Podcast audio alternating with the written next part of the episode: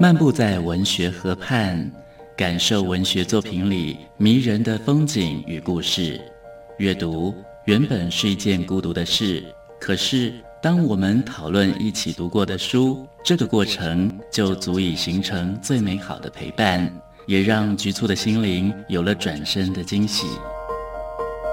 作家林信杰带你走进阅读的世界，请听陪你读的书。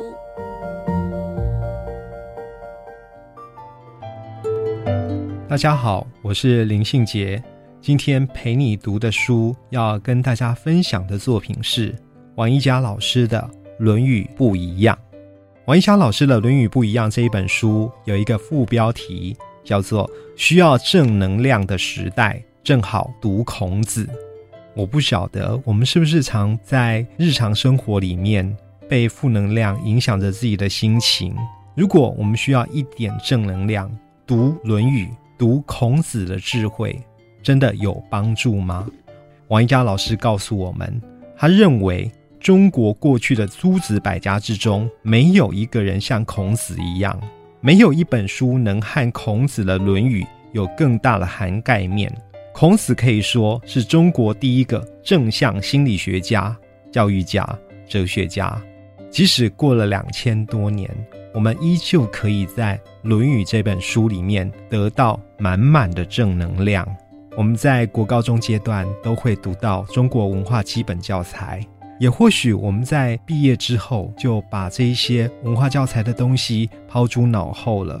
我们曾经抄写注释、默写《论语》的篇章，可是《论语》的这一些字句好像没有深刻的进到我们的心里。这是为什么呢？这可能是人生体悟的境界，这可能是我们领略智慧的时间还不够久远，所以呢，需要王一佳老师的这一本《论语》不一样来告诉我们，或许可以从《论语》的篇章里面重新拿《论语》的句子来回应我们当代的生活。我们在往后的生命中，如果遇到了困境，也可以从孔子的这一些话语里面得到一些温柔的正向能量。著作等身的王一家，他常常以西方的哲学、心理学的概念来解析东方思想经典，譬如说老子、庄子，譬如说《易经》、六祖坛经这一些经典，他融合了知性跟感性、科学与人文，打造了传统经典解读的这一个系列作品。在《论语不一样》这一本书里面，王一家其实告诉我们，有一个活泼、生动，而且呢非常非常有人性关怀的孔子。他赫然发现，当他要谈论什么叫自我追寻跟生命意义的时候呢，原来这一些问题早在《论语》都已经有了非常非常正面的呈现。他所举的例子都是正面的、光明的。他不是厌世倾向的，不会拥抱小确幸，不主张悲观主义。于是呢，孔子永远都选择正向那一面，了解到让自己快乐，让别人快乐，大家都快乐，是生命最浅显也最深奥的一份功课。它其实也呈现了一份最高贵的意义。王一家认为，孔子跟爱因斯坦其实是殊途同归的。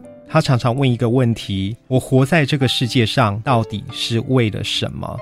这些问题代表着自我享乐、自我成长与自我超越，还有层次之分。越上层或越后面的，就让人觉得生活越充实，生命也就显得越有意义。爱因斯坦说：“每一个人都有一定的理想，这种理想决定他努力和判断的方向。”在这个意义上，我从来不把安逸和享乐看作是生活本身的目的。于是呢，爱因斯坦就把他自己的生命理想定调在追求真善美的过程之中。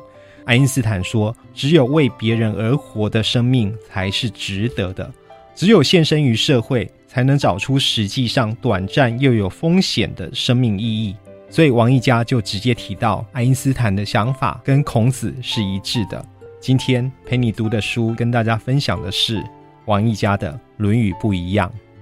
陪你读的书，带您感受生活的美好之地。